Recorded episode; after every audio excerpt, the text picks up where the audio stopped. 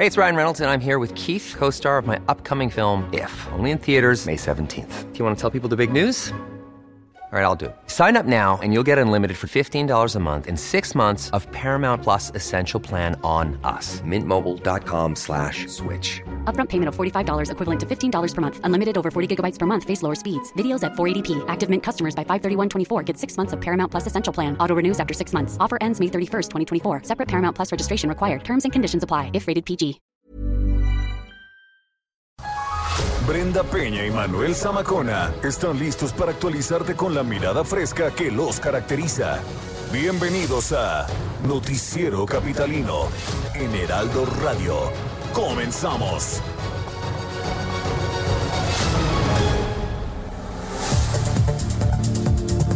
La Ciudad de México se mantiene en semáforo naranja por doceava semana consecutiva. Hay nueva aplicación y tratamiento para la atención al COVID-19. Gimnasios van a reanudar sus actividades en parques, plazas, jardines y bosques de la Ciudad de México. Víctimas del caso Repsamen piden justicia, disculpa pública y memorial. Arranca el proceso electoral 2021.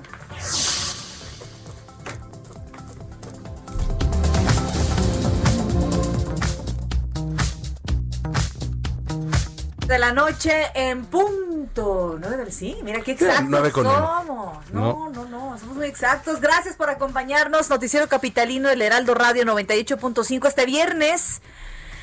Viernes. Viernes. 11. Ahí está, mira. Que ahí te está el reloj. viernes. Viernes, que te quiero viernes. Viernes chiquito, No, este ya es viernes real, no es viernes chiquito. Mira, bueno, ¿sabes cuándo es sí viernes? es viernes chiquito para nosotros porque mañana trabajamos, pero Sí, sí, ahorita les vamos a platicar ya al final las sorpresas, pero, pero sí, efectivamente, y te das cuenta porque todos los cuates aquí abajo, porque aquí abajo hay un botanero, está hasta la madre ahí abajo lleno de squinkles, y pues te dices, oye, ya es viernes. Ya es ¿no? viernes. Y como están los tragos y las chelas a 18 y algunos de quincena, ¿no? y También. otros de quincena, sí, exactamente. No, oiga, pues gracias por acompañarnos y por cerrar la semana con nosotros en Noticiero Capitalino. Quédese con nosotros. Vamos a recordarles las vías de comunicación. Lo puede hacer a través de nuestra línea de WhatsApp al 55 47 12 15 69. ¿Cuál, Samacona? No, ese ya me lo sé de memoria. A ver. 55 47 12 15 69. Llámenos. No, ahí no nos llame porque Lenita no va a poder con No, todo. no llame. Escríbanos. Escríbanos y mándenos mensaje de voz. Así es, también nos puede escribir a través de las redes sociales a arroba bajo penabello. Y arroba Zamacona al aire. Oye, no puede ser. Venía yo en camino. Estaba yo entonces leyendo una nota, me metí a Twitter y ya ves que uno se encuentra sandeces, ¿no? Y una de estas sandeces que me encontré fue la siguiente. Fíjate nada más. Y escuchen esta nota porque, digo, nada más para que esté ahí en mente, ¿no?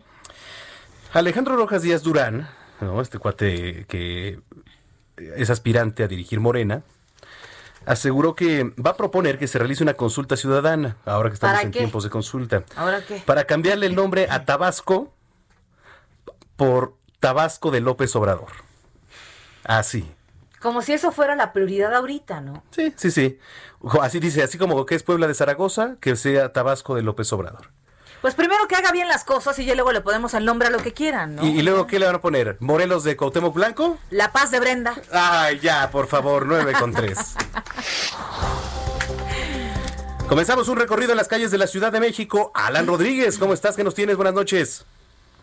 Manuel, muy buenas noches, es un gusto saludarlos y tenemos el reporte de vialidad ya con abundante carga vehicular. Presenta el circuito interior a partir de Calzada Ignacio Zaragoza hasta la zona de la Avenida Oceanía. Ah, Para nuestros amigos automovilistas, si usted se dirige a través de esta ruta hacia el Estado de México, mantenga la paciencia, ya que el conge- congestionamiento prevalece en la Avenida Oceanía la continuación Avenida 608 y también la Avenida Central hasta el cruce con el Boulevard de los Continentes. La mejor alternativa esta noche para desplazarse a la zona del Río de los Remedios es la Avenida Eduardo Molina desde San Lázaro hasta el cruce con Periférico encontrará buen avance. Es el reporte que tenemos esta noche. Gracias, Alan. Nos escuchamos más tarde. Estamos al pendiente. Buenas noches. En otro punto, Jerry Galicia, ¿qué nos tienes, Jerry? Información importante, mi querida Brenda, Manuel, desde el municipio de Catepec, en el Estado de México, un colectivo feminista llegó hasta las oficinas de la Comisión de Derechos Humanos del Estado de México, que se ubica sobre la avenida Morelos, llegando a la calle de Río Blanco, es eh, la zona de San Cristóbal de Catepec. Y prácticamente se incendió gran parte de este inmueble. Son repercusiones, un acto eh, de protesta por lo ocurrido por la madrugada de este día, donde las activistas fueron prácticamente desalojadas de este inmueble por autoridades mexiquenses. Lanzaron una serie, no se ha podido determinar, mi querida Brenda Manuel, si fueron cuetones o bombas o molotov al interior de este inmueble. Logró un fuerte incendio y prácticamente gran parte de este inmueble se consumió. Han participado para poder sofocar el incendio elementos del heroico cuerpo de bomberos de Ecatepec. También llegaron elementos de protección civil, elementos policíacos. Por fortuna, no hay personas lesionadas. Eh, únicamente se habla de algunas eh, personas con crisis nerviosa, pero tampoco hay personas detenidas. Y en estos momentos, luego de elaborar, comienzan a retirarse los elementos del heroico cuerpo de bomberos. Por lo pronto, en el reporte seguimos muy pendientes. Gracias, Jerry. Más adelante nos enlazamos contigo. Claro que sí, excelente noche. Muy buenas noches, son las 9.5. Ya son 12, 12 semanas consecutivas de estar en semáforo naranja. Bueno, todos los viernes la jefa de gobierno emite un mensaje y hoy se refirió así. Buenas tardes. Hoy es viernes 11 de septiembre y quiero informarles que seguimos en semáforo naranja. Esto es así porque llevamos tres semanas de hospitalización estable. No podemos bajar la guardia. Viene el 15 y 16 de septiembre, conmemoremos la independencia, pero sigámonos cuidando. No es tiempo aún de hacer fiestas. Este año celebremos a México de una manera distinta. Quiero informarles que no habrá eventos públicos en este grito de independencia y por ello no es necesario asistir a plazas públicas. Pueden seguir la transmisión desde sus hogares a partir de las 8 de la noche. Sigámonos cuidando, la pandemia aún persiste. Les insisto, hay que usar cubrebocas, lavado de manos, sana distancia y al menor síntoma enviar un SMS al 51515 con la palabra COVID-19 o llamar a Locatel. Si tenemos síntomas, aislémonos para no contagiar a los demás. Bueno, pues Ahí está parte del mensaje de Claudia Sheinbaum, como todos los viernes. El gobierno de la Ciudad de México presentó un nuevo módulo de la aplicación o de la app CDMX. Este consiste en la recepción de notificaciones y consulta de una prueba de COVID-19. Carlos Navarro nos va a contar sobre esto. Carlos, ¿cómo estás? Buenas noches. Buenas noches, Brenda Manuel. Les saludo con gusto a ustedes y al auditorio. Y bien, para agilizar el tiempo de una respuesta a una prueba COVID, la Ciudad de México, a través de la Agencia Digital de Innovación Pública, eh, dio a conocer un, nuevo, un nuevo módulo de la CDMX. En esta, el director general del Gobierno Digital de la Agencia Digital de Innovación Pública, Eduardo Clark, detalló que con esta herramienta el usuario podrá recibir un aviso del resultado de su prueba en caso de haberse realizado en alguno de los kioscos, centros de salud o hospitales públicos de la capital del país. La vinculación de los resultados se realizará con el número celular y el año de nacimiento proporcionados al momento de practicarse el test. También tendrá recomendaciones personalizadas a los casos confirmados. Además, la principal intención es ahorrar tiempo. Escuchemos. Esta aplicación lo que nos permite es que tan pronto el laboratorio tenga el resultado de la, de la prueba, notificar de manera inmediata a la persona que se hizo la prueba a través del celular que eh, dio de alta a la hora de hacerse la prueba en el estudio de caso. Y esto nos ahorra no solo eh, nos ahorra entre dos y tres días muchas veces en la notificación del resultado a las personas. ¿Por qué? Porque al llegar directamente al laboratorio lo que nos permite es que no se tenga que notificar primero a la jurisdicción sanitaria y luego la jurisdicción sanitaria ponerlo en su lista de llamadas a las personas. Bien, en caso de que una persona resulte positiva, puede alertar a sus contactos a través de este módulo de la aplicación, solamente como si compartieran un contacto vía WhatsApp, eh, de esta forma podrían hacerlo. La aplicación se puede descargar en cualquier tienda de aplicaciones de acuerdo al sistema operativo del propio celular. Y por otro lado, comentarles que la Ciudad de México se va a llevar a cabo desde el próximo lunes un ensayo clínico para probar un nuevo tratamiento contra la COVID-19 en pacientes ambulatorios en coordinación entre autoridades locales y federales, así como especialistas, este se aplicará en 360 personas voluntarias de alcaldías como Iztapalapa, Iztacalco, Tláhuac y Tlalpan. Entre los requisitos es que deben de tener al menos un factor de riesgo, como diabetes, por ejemplo, deben de tener 18 años o más, y este tratamiento dura 14 días y la Secretaría de Salud local le dará seguimiento durante 40 días. Para ello se va a usar el mesilato de Camostat, que fue aprobado en Japón para pancreatitis y esofagitis. También la artemisia anual que esa se usa para atender la malaria. La jefa de gobierno Claudia Sheinbaum y distintos especialistas presentaron el proyecto. Escuchemos. Son estos dos productos que han sido probados eh, en laboratorio y que tienen toda una base científica. Todavía esto es muy importante para quien nos está escuchando. No son eh, no están probados todavía, sino que entramos a un protocolo científico de investigación con todas las características, con el apoyo internacional y obviamente bajo la conducción del Instituto Nacional de Nutrición, porque es fundamentalmente para pacientes ambulatorios. Entonces nosotros estamos colaborando y pues vamos a ir dando en el momento que ya se tenga algún resultado, pues eh, eh, la información que se requiera, obviamente con toda la base científica y es que en la Ciudad de México el 88% de los casos positivos a COVID-19 son ambulatorios, o sea, no terminan en un hospital y la intención de este tratamiento que buscan eh, tener resultados en los próximos seis meses es eh, evitar complicaciones y reducir la mortalidad de las personas que no terminan en un hospital. Hay estimaciones que cerca del, del 12% de las muertes por COVID-19 que no ocurren en los hospitales, sino que gente que prefirió mantenerse en casa y no acudir a un hospital para recibir ayuda. Brenda Manuel, la información que les tengo. Gracias, querido Carlos. Te mandamos un abrazo y seguiremos pendiente. Excelente fin de semana. Hasta luego, buen fin de semana ambos. Son las nueve con diez. A ver, pongan atención, eh, sobre todo para aquellos que hacen ejercicio, que hacen como, nosotros, como ¿no? nosotros, ¿no? Sí, efectivamente. Levantamiento de tarro.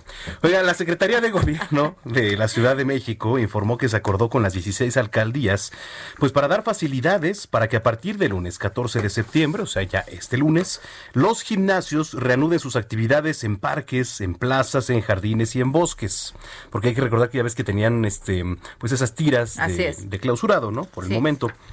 El uso de estos espacios públicos será totalmente gratuito para los dueños de los gimnasios. Solo se tendrá que dar aviso sobre qué espacios se van a ocupar y las clases que se van a impartir. Los únicos espacios que no podrán ser ocupados van a ser los que se encuentren dentro de las zonas de atención prioritaria. Así que bueno, pues eh, ya pues tiene ya opción. ya no tienes pretexto, Manuel. Pues sí, tienes razón. Ya no tienes que pagar mensualidad, te vas al parquecito y ahí ya estás hecho. Pues sí, sí, sí, lo, lo, lo, intentaremos este lunes. Hay que hacerlo. Jalo. Me late. Son las nueve con doce ya. Oiga, el Instituto Electoral de la Ciudad de México dio inicio al proceso cuya jornada electoral va a ser el próximo 6 de julio donde estarán en juego 16 alcaldías y 160 concejalías y 66 diputaciones locales. Aquí en Noticiero Capitalino vamos a seguir muy de cerca y a detalle todo lo que tiene que ver con estos comicios. Así que le vamos a estar dando todos los detalles, cómo se va a manejar ahora estos comicios con pandemia, cómo estaremos para entonces. Bueno, aquí le vamos a dar los detalles. Son las 9 con 12. Bueno, oiga, eh, rápidamente saludamos, oye, a mi querida Sofi Garmilla y a Freddy y también Galia. Ándale, saludos Sofi, Freddy, que Galia, nos gracias, escuchando. gracias por escucharnos. ¿A dónde van que no invitan? Que no invitan, eso, es lo peor, ¿no? O sea, lo está escuchando, pero no nos dicen a dónde van. Queridos amigos, gracias, les mandamos un abrazo enorme. Eh, también por aquí les recordamos que nos pueden escribir en el WhatsApp. Dice, buen día, yo opino que el petróleo ya pasó de moda. Deberían invertir en energías renovables e investigar otras energías para los autos que no contaminen. Eh, buena idea, me late. Bueno. La verdad es que sí. La verdad es que todavía eso es muy costoso. La- el hablar de energías renovables en México aún nos habla de mucha inversión. Eh, ¿Cuánto te cuesta un panel, eh, uno de estos paneles solares, no? Bastante. Sí, bueno, bastante. pues hay, hay que meterle, pero es una gran, gran aportación. Muchas gracias. Oigan, están pidiendo justicia, una disculpa pública y memorial, padres de víctimas del colegio Repsamen. Todos los detalles los tiene nuestro compañero Jorge Almaggio, a quien saludamos con mucho gusto, como siempre. Jorge, buenas noches. ¿Cómo te va? ¿Cómo te va, Manuel, Brenda, amigos? Muy buenas noches. Así es, justicia, castigo con cárcel a Mónica García Villegas, una disculpa pública y, y también, por supuesto, la construcción de un memorial exigen la- los padres de las víctimas del colegio Repsamen. En conferencia señalaron que piden por lo menos 30 años de prisión, ya que en las audiencias realizadas en días pasados se acreditó que se construyó una forma en forma indebida e irresponsable un piso más en la escuela que provocó que la estructura del inmueble se venciera en el momento del sismo del 19 de septiembre del 2017. Se espera que el próximo 17 de septiembre un tribunal de enjuiciamiento pues dé una resolución final sobre este caso, el caso Repsamen. El abogado Enrique Fuentes aclaró que no piden ninguna remuneración económica, solo que se haga justicia, ya que se demostró que Mismoni fue responsable de la tragedia en donde perdieron la vida 26 personas, entre ellas 19 niños. Escuchemos con los testigos y los dictámenes periciales que fueron presentados en forma oportuna, veraz y donde los jueces deben de estar valorando el aplicar la pena es lo que nosotros requerimos. No estamos pidiendo una reparación del daño. Hay eh, algunas personas que piden pues eh, el precio o una cantidad por sus hijos fallecidos. Nosotros, en representación de Ángeles en contra de la impunidad, estamos pidiendo la aplicación de la justicia. Únicamente queremos a secas justicia. Alejandro Jurado, fundador de Ángeles en contra de la impunidad, en la que participan cinco familias afectadas, indicó que el memorial que podría colocarse en donde se encuentra el colegio Repsamen o algún parque de la alcaldía Tlalpan se pide para recordar a los menores y para que no se repitan actos de corrupción que provoquen otra tragedia. Así lo dijo.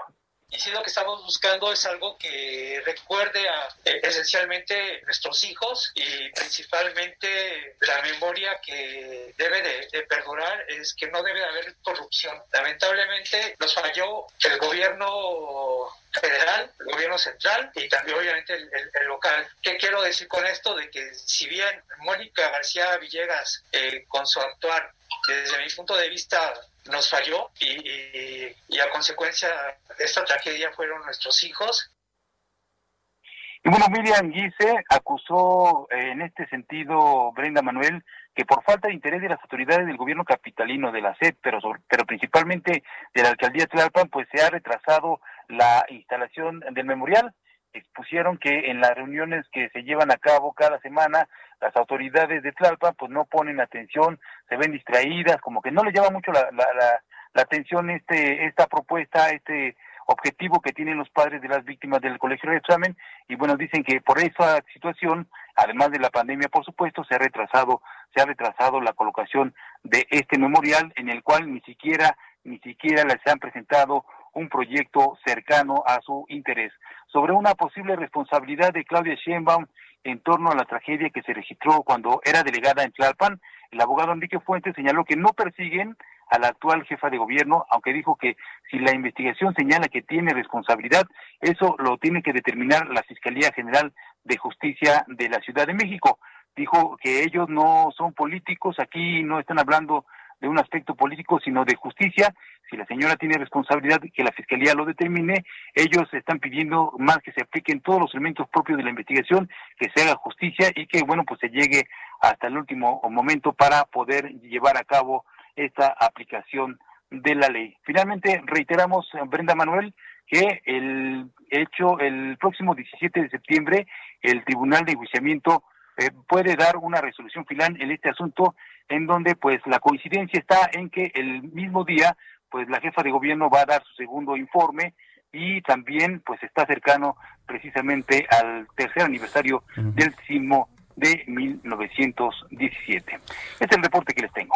Pues estaremos pendientes. Gracias, Jorge Almaqui. Un abrazo y buen fin de semana. Hasta luego, buenas noches. Bye. 917. La voz capitalina. Bueno, gracias a aquellos que se han comunicado con nosotros. Dice por acá, ¿por qué La Paz de Brenda? Mejor Baja California Sur de Brenda Peña. Eso, caray. Muchísimas gracias. Pero, diles por qué. O sea, porque para todos los que nos acaban de sintonizar, estábamos poniendo hace rato en contexto que Alejandro Rojas Díaz Durán, aspirante a presidente de Morena, estaba proponiendo, y esto no es mentira, digo, uno que viene leyendo sandeces, esta es una de ellas, poner al estado de Tabasco, en vez de que se llame Tabasco, que se llame Tabasco de, López Obrador. Bueno, entonces, ¿cómo sonaría mejor? Baja, California, Sur, de Brenda, Peña. Morelos de Cuauhtémoc Blanco, ¿no? Híjole. cosas así. Ay, qué feo. Qué feo ejemplo. A ver, aquí dice otro.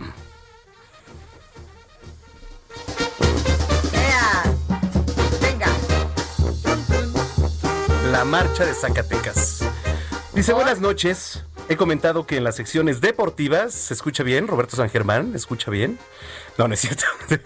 No menciona nada sobre el deporte mexicano y aclaro que solo existe un deporte mexicano y es la charrería, que además está declarada, y esto es cierto, como patrimonio inmaterial de la humanidad. El próximo lunes 14 de septiembre es el Día del Charro. Ojalá puedan en el fin de semana checar algo de información sobre este hermoso deporte que la mayoría de los mexicanos desconoce o tienen en el olvido. Pues no, no todos. Por, ejemplo, la familia de mamá son charros, ¿no? Están en Oaxaca practicando la charrería. Yo ahorita traigo unas botas charras, mira. Ándale. Unos botines charros. O sea, digo, la verdad es que sí. Y es precioso este deporte nacional por excelencia. Así que un saludo y el lunes estaremos hablando de ello. Claro que sí.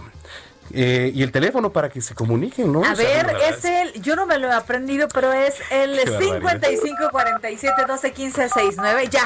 55 47 Mm. 12 15 69, ya lo tengo acá, ya lo tengo, no lo suelto. Muy bien. Escríbanos, por favor, ¿qué se preparan en la cenita de un pozolito, no? Ay, qué rico. Un pozolín. Pambacitos, chile nogada. Nosotros vamos a andar en cobertura, pero pues, Pero antógenos, ¿no? sí, también. Hijo, y, y no puede compártanos ser, no lo puede que, ser, no que puede van a cenar. No se puede hablar en... ¡Cállate! 9:20. Son las 9.20. Deportes con Roberto San Germán. Ya está listo, ya está aquí, ya llegó el señor Roberto San Germán. ¿Cómo estás, querido Robert? ¿Qué tal? ¿Cómo se encuentran ustedes, mi querida Brenda, mi querido Manuel y gente que nos sintonizan? Aquí estamos para hablar de los deportes, para hablar obviamente del boxeo y vamos a hablar del Canelo Álvarez, porque como ustedes saben, hace unos días demandó a la empresa Dazón, a Golden Ball Promotions y también a Oscar de la Hoya. ¿Ok?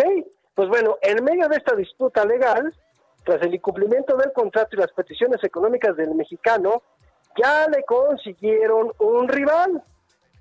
Sería el turco Adini Yildirim por el título vacante del Consejo Mundial, causante de la polémica, estaría por realizarse el próximo 21 de septiembre. Hay que recordar que Dazón no había aceptado a dos de los rivales que le había propuesto Golden Boy Promotions, que es la promotora de Oscar de la Hoya, para que el Canelo boxeara. ¿Por qué? Pues porque sabemos que las últimas peleas, pues la verdad es que los rivales no han sido, pues como que digamos, top, y que lo único que ha pasado es que simplemente, pues vimos un Ricky Howling que fue bastante malito, al que le dio dos golpes y se acabó la pelea. Entonces creo que Dazón quería algo, por lo menos ya tiene rival el señor Saúl Canelo Álvarez. ¿Cómo la ves? ¿Sí dará espectáculo, mi estimado Roberto? Pues siempre, ¿no? Nos hemos esperado, ya tenemos muchas peleas. eh, ¿Sabes qué es lo que ha sucedido? Que no, no hemos visto. Creo yo que ha sido una persona a la cual le han hecho mucho la carrera. No hemos visto, hasta peleó, peleó con Floyd Mayweather, no le pudo ganar obviamente. Este, creo que han sido situaciones, eh, no sé, como que ha pasado, ha faltado, eh, no sé, como que le ha faltado un rival que te digas, wow, porque cuando lo quisieron poner la, la, la pelea contra Julio César Chávez Jr., pues, la verdad es que también Sí. se le llevaba de calle, o sea, no había forma, ¿no? Creo que nos falta que nos brinde una pelea que digamos todos, no, ahora sí ya este cuate va, ¿no? Ya, sí, ya, porque ya muchos ser- no le creen. no, es que sabes que después de ver a Julio César Chávez, a Sal Sánchez, No. de ver a los boxeadores mexicanos, pues no, no tiene esa, ¿sabes cuál es el problema? Que no tiene esa conexión, vamos. Sí, totalmente de acuerdo. Totalmente Es- de ese como barrio, ese como barrio, Claro, como era el esa empatía, claro. eso, eso como que le ha faltado a este hombre, ¿no? No dudamos de que tiene capacidad, pero, pero falta esto, pero bueno, ya por lo menos la gente de Dazón y todo esto, pues bueno, ya puede ser que se arregle esta situación de que este hombre no los vaya a demandar. Así que vamos a ver qué onda. Oye, y hablando del clásico nacional, como ustedes saben, esto va a ser la próxima semana. Hoy, la licenciada Claudia Sheinbaum, ¿no? Habló al respecto, sobre todo de la cuestión de los semáforos. Hay que recordar que estamos en semáforo naranja. Se había rumorado que iba para octubre, ya se estaba viendo entrar en semáforo amarillo en la Ciudad de México y posteriormente entrar en el semáforo verde. También se salió una nota en donde podría ser que el fútbol ya pudiera tener algunos espectadores, porque ya empezaron en algunos otros países a tener espectadores en los estadios en diferentes deportes, ¿no? Pero bueno, no va a haber, señores, para que no les vayan a decir o les vayan a querer vender un boleto o algo, para el clásico nacional va a ser a puerta cerrada. Pues sí, mira, es lo mejor, la verdad. Ya se ¿eh? veía venir eso, ¿no? ya se veía venir, como ustedes bien, eh, bien lo platican. ¿Por qué? Pues porque simplemente es una cuestión en donde creo que Claudia Sheinbaum ha sido de las personas más conscientes de lo que se tiene que hacer, ¿no? Pues creo sí. que lo ha hecho bien y, y, eh, así son la- estas situaciones, ¿no? Entonces, esto es la cuestión. Recuérdenlo, para el Clásico Nacional no va a estar la puerta abierta, va a seguir siendo sin público. Correcto. Oye, nos va a comer la guillotina, mi estimado Robert, pero este quedamos pendiente de hablar el lunes de los resultados de la NFL.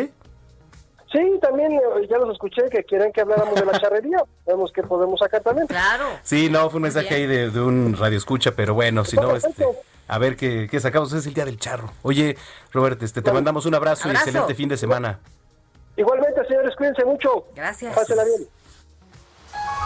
Continuamos después de un corte con las noticias más relevantes de la metrópoli, en las voces de Brenda Peña y Manuel Zamacona, en el noticiero capitalino del Heraldo Radio. Regresamos. Regresamos con Brenda Peña y Manuel Zamacona al noticiero capitalino en Heraldo Radio. La voz capitalina.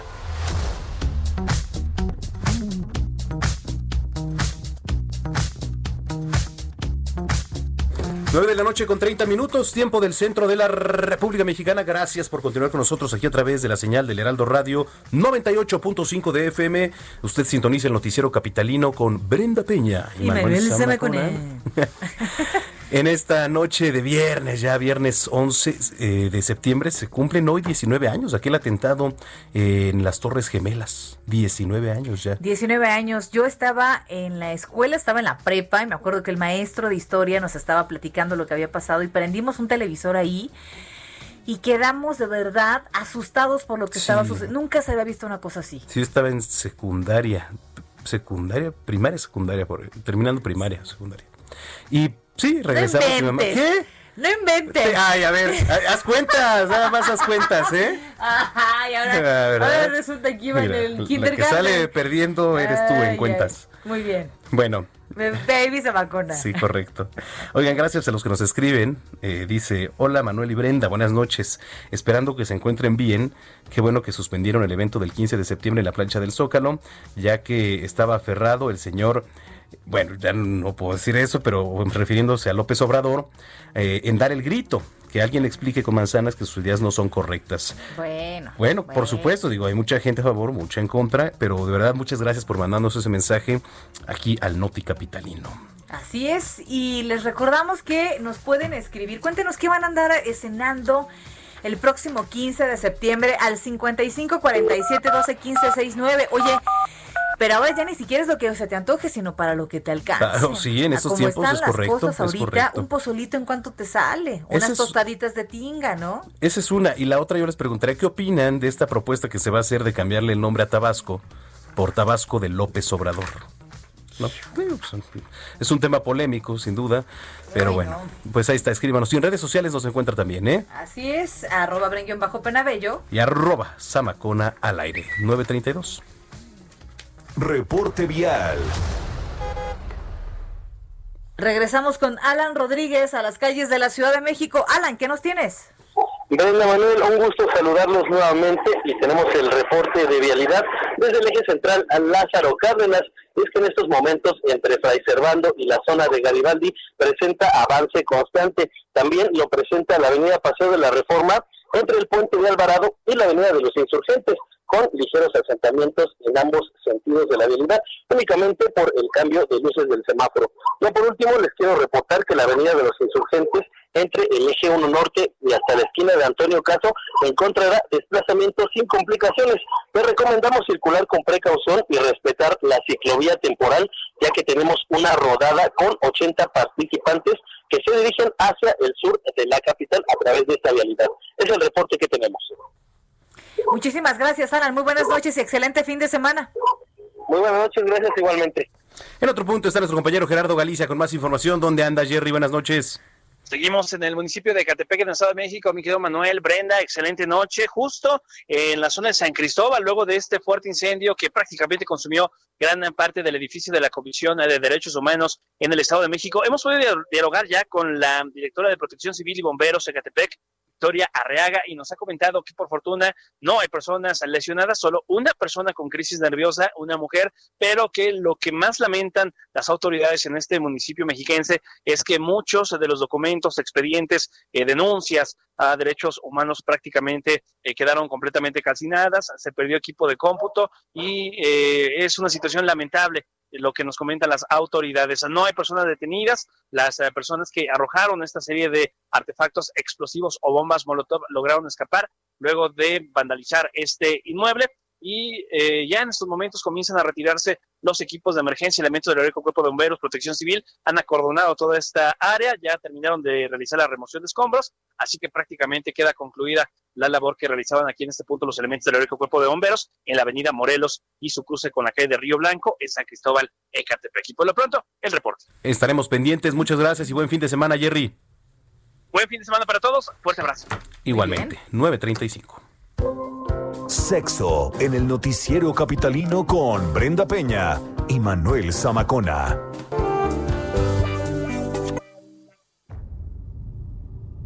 ¿Tú hiciste esa cortinilla? Y bueno, O sea, estamos de estreno, estamos de estreno. eh, damos la bienvenida a Noticiero Capital a una nueva sección en donde vamos a poder despejar esas dudas, es aprender y quitarnos toda clase de tabú. ¿Pero por qué hables así? Es que es como el... ¿Es cachondón? Cachondón. No, mira, normal. No, no es cachondón, es como el- es normal, es, yo creo que es algo que, que a todos este, interesa, ¿no? O Bueno, por lo menos Todos tenemos dudas. todos tenemos queremos dudas. saber. ¿No? Por supuesto, y este tema de la sexualidad Miren, es muy amplio, es muy vasto, es muy bonito.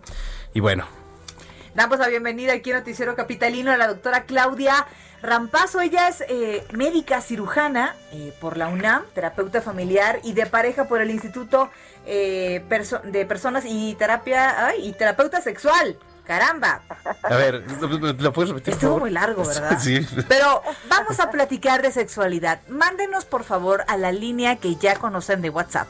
Mm. Todas las dudas que tengan que pueda, eh, por supuesto, la doctora Claudia Apoyarnos, responder. claro. Claro. ¿Por ¿Cómo está Claudia, doctora? Bienvenida. ¿Qué tal? Muy buenas noches, ¿cómo están? Un gusto estar con ustedes. Muchas gracias. Gracias, doctora, bienvenida y, y qué gusto que pues comencemos aquí un nuevo espacio con usted. Eh, yo encantada de, de abrirlo, creo que es la hora adecuada y creo que es un tema adecuado además para todos. Sí, por supuesto. ¿De qué vamos a hablar hoy? Platíquenos. Bueno, el día de hoy vamos a hablar un poco o bastante de lo que ha pasado con las parejas y su sexualidad durante esta época que pues, de, de pandemia, ya no es cuarentena, ya es semestre, eh, porque ya se han hecho ciertas investigaciones, ciertas encuestas que revelan que lejos de lo que imaginaríamos que podía haber sido una luna de miel en un principio para muchas personas, que encontraban más tiempo para convivir en casa, para poder comer juntos, para poder desayunar, para poder conversar y hacer un sinfín de cosas que anteriormente no se podía porque trabajaban fuera de casa, porque se tenían que trasladar, porque faltaba tiempo. Bueno, lo que hemos visto es que a lo largo de estos meses las relaciones de pareja se han ido, muchas, no todas, pero muchas, complicando, tanto en términos afectivos como en términos sexuales. Es decir, ambas circunstancias se han visto afectadas justamente por este aislamiento social, eh, por el cambio de rutina que hemos vivido todos en casa, por el hecho de que, eh, digamos, las, las tareas de cada quien hayan quedado pues eh, reestructuradas o a veces confundidas. Muchas mujeres se han sentido sobrecargadas y esto, bueno, pues ha repercutido en el estado de ánimo, hay mucha más ansiedad y depresión que antes, y esto evidentemente ha impactado en la vida sexual en, términos generales, en disminuir el deseo sexual de las personas. Las encuestas nos dicen que eh, ha aumentado la cantidad de personas que practican el autoerotismo, es decir, la masturbación, eh, más que buscar a su pareja para que tener encuentros sexuales, eh, han aumentado la utilización de ciertas páginas de Internet para el- la utilización de pornografía, justamente para, de alguna manera, eh, excitarnos a nivel central, a nivel cerebral, a través de algo visual que podemos eh, encontrar en Internet. Eh, incluso algunas encuestas eh, revelan que ha aumentado la utilización de juguetes sexuales, la compra de juguetes sexuales en línea, justamente porque, bueno, muchas personas o están muy estresadas y necesitan justamente la autoerotización para relajarse, y otras porque prefieren autoerotizarse en lugar de tener encuentro sexual con la pareja, porque la pareja está en conflicto. Y parte de los conflictos han sido también la aparición de violencia en pareja, lo cual es un tema bastante preocupante. Sí, por supuesto. Ah, ¿Cómo ha cambiado? Porque había incluso ya recomendaciones por parte de las autoridades de salud para sostener los encuentros sexuales. Muchos decían con cubrebocas y ciertas eh, recomendaciones. ¿Usted qué nos dice acerca de eso, doctora?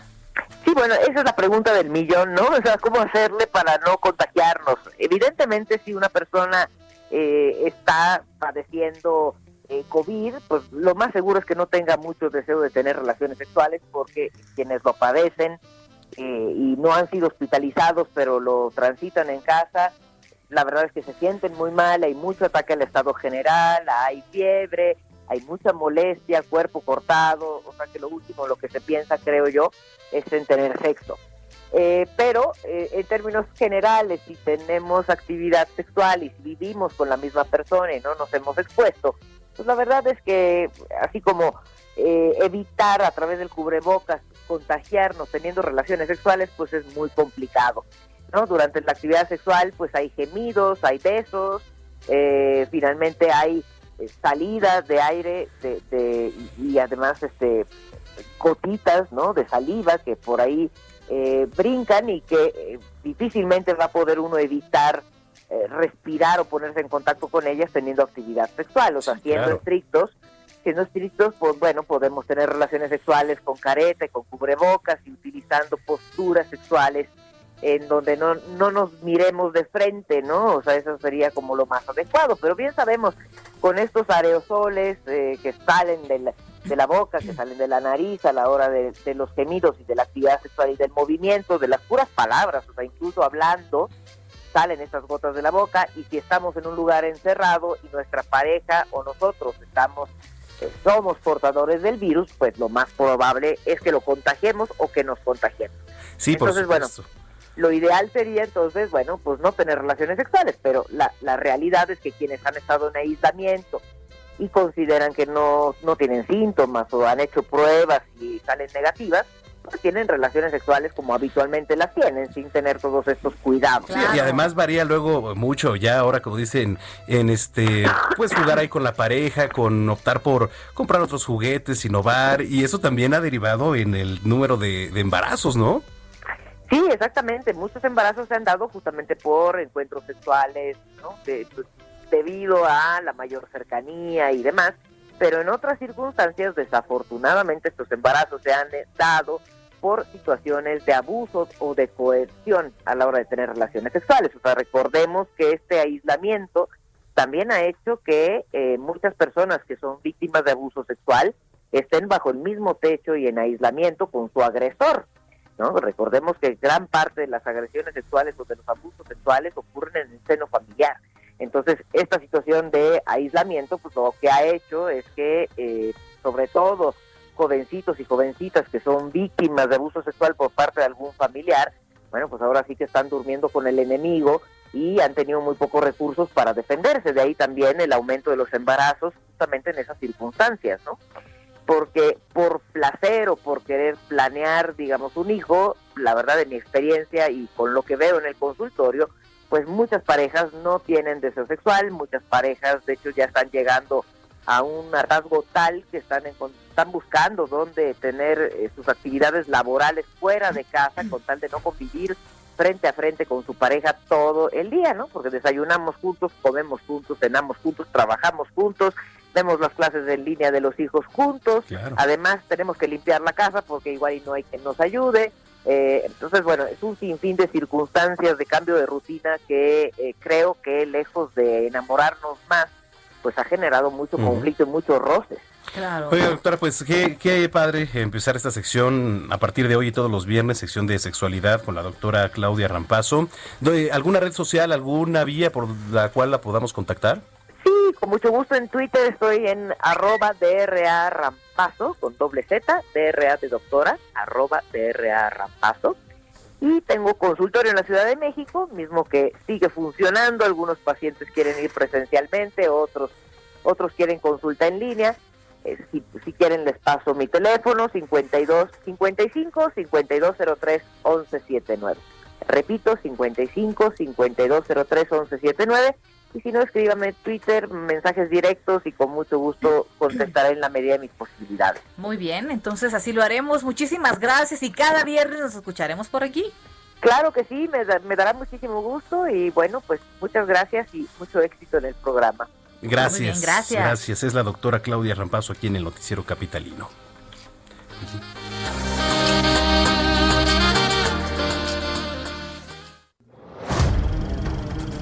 Es tiempo del séptimo arte. Películas, cortometrajes, series, documentales y excelente música. Con Gonzalo Lira.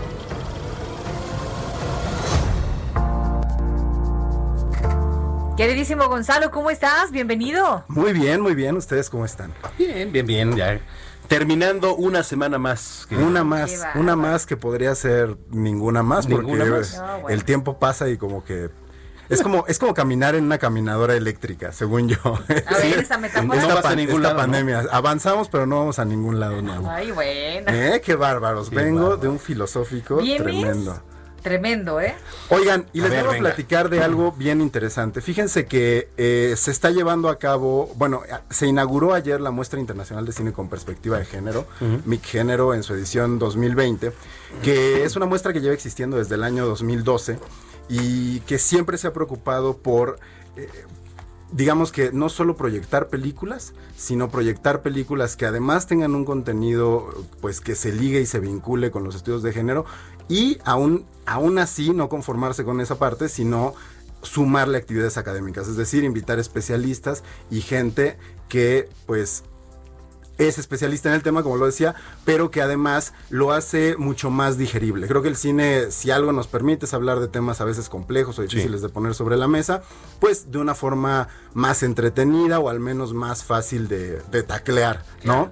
Me puse a platicar precisamente con Victoria Cabrera, que es la directora de la muestra de cine con perspectiva de género, porque me parecía muy interesante una muestra que habla de, de temas que han ido cambiando año con año, para bien, para mal a veces, a, ¿no? A jalones y estirones, y que de repente se encuentran en esta pandemia, ¿no? En esta caminadora eléctrica, pues ¿Qué es lo que ella observa, ¿no? A partir de que empezó la muestra hace casi una década con respecto a la realidad actual, donde sabemos que pues sí hay más voces, pero eso no ha cambiado muchas cosas en lo práctico y en la realidad.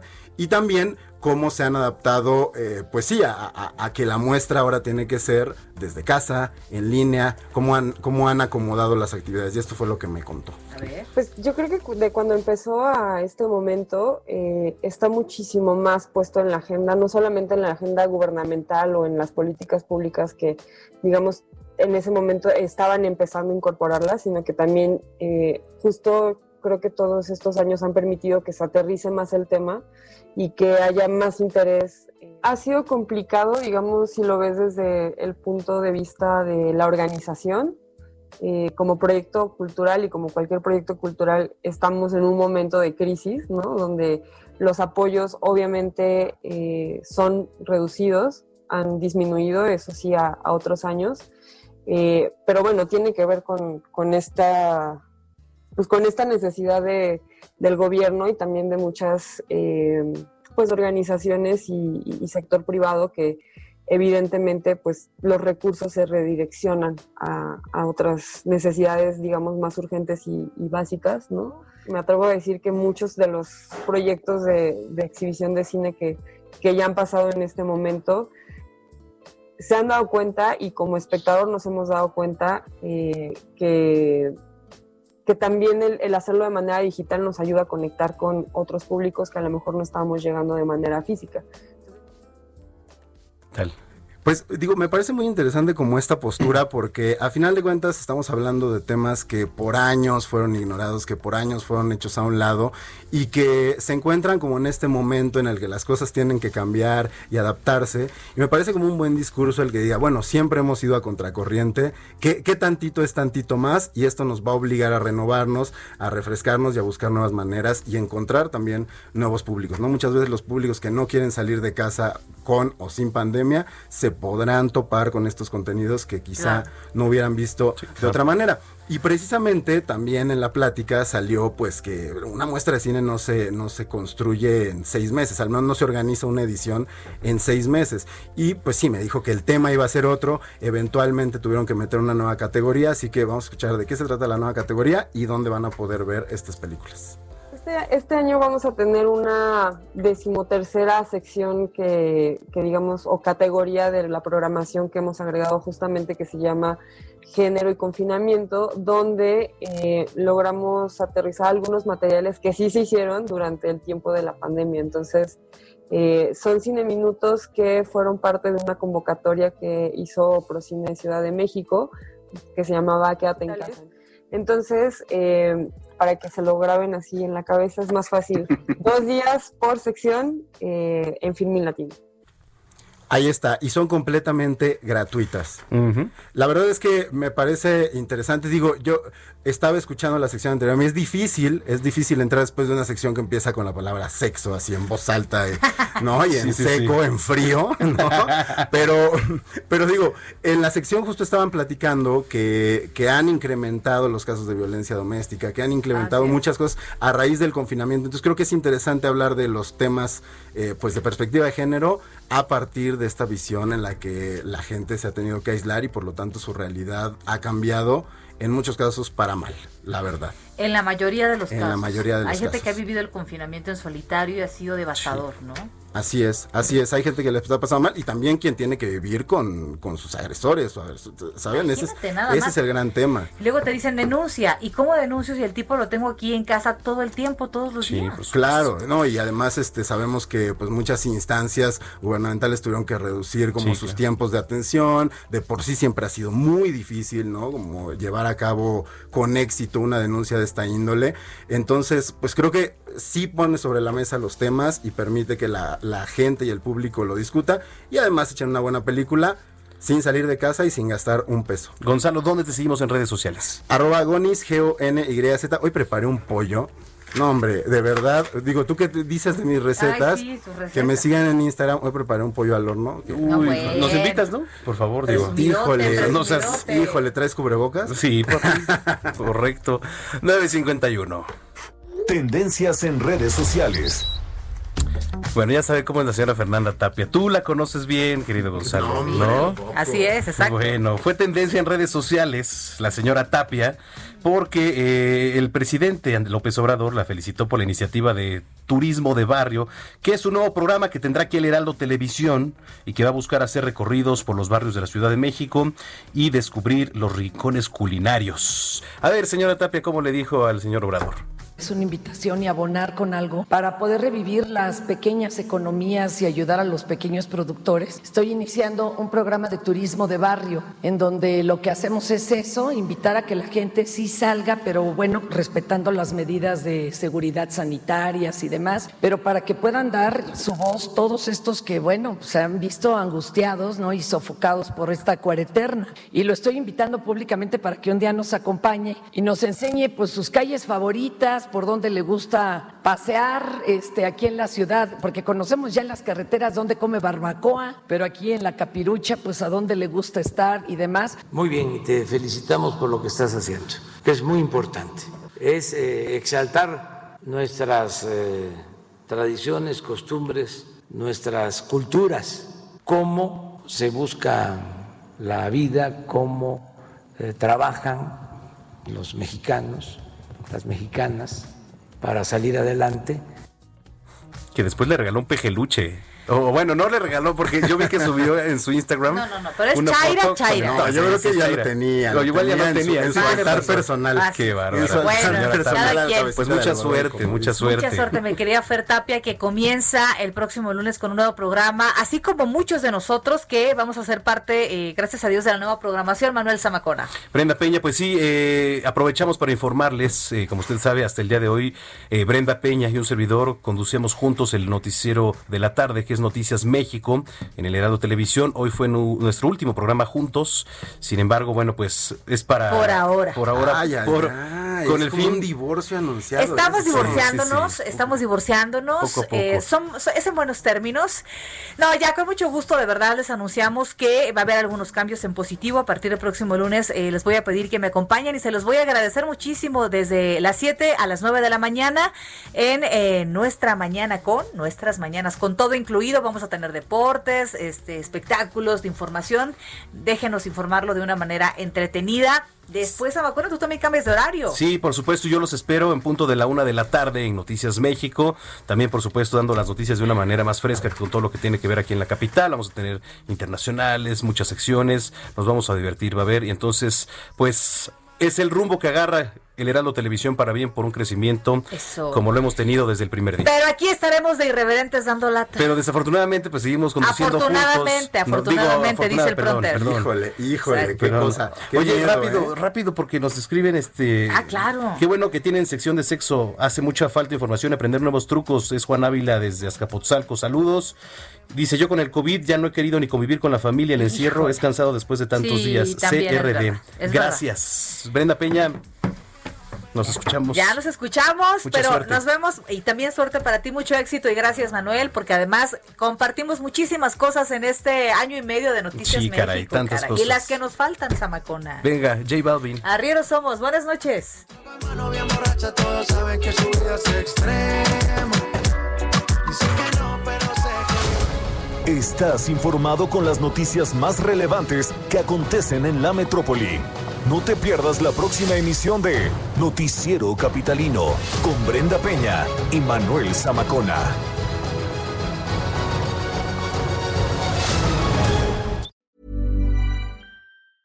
Hey, folks, I'm Mark Marin from the WTF Podcast, and this episode is brought to you by Kleenex Ultra Soft Tissues, your ally to help tackle your allergy symptoms this season. I love the change of seasons, but nobody loves pollen and all those other things floating in the air that make you sneeze during this nice weather. Kleenex Ultra Soft Tissues are hypoallergenic and allergist approved, so fight back against watery eyes and runny noses without worrying about irritating your skin. For this allergy season, grab Kleenex and face allergies head on.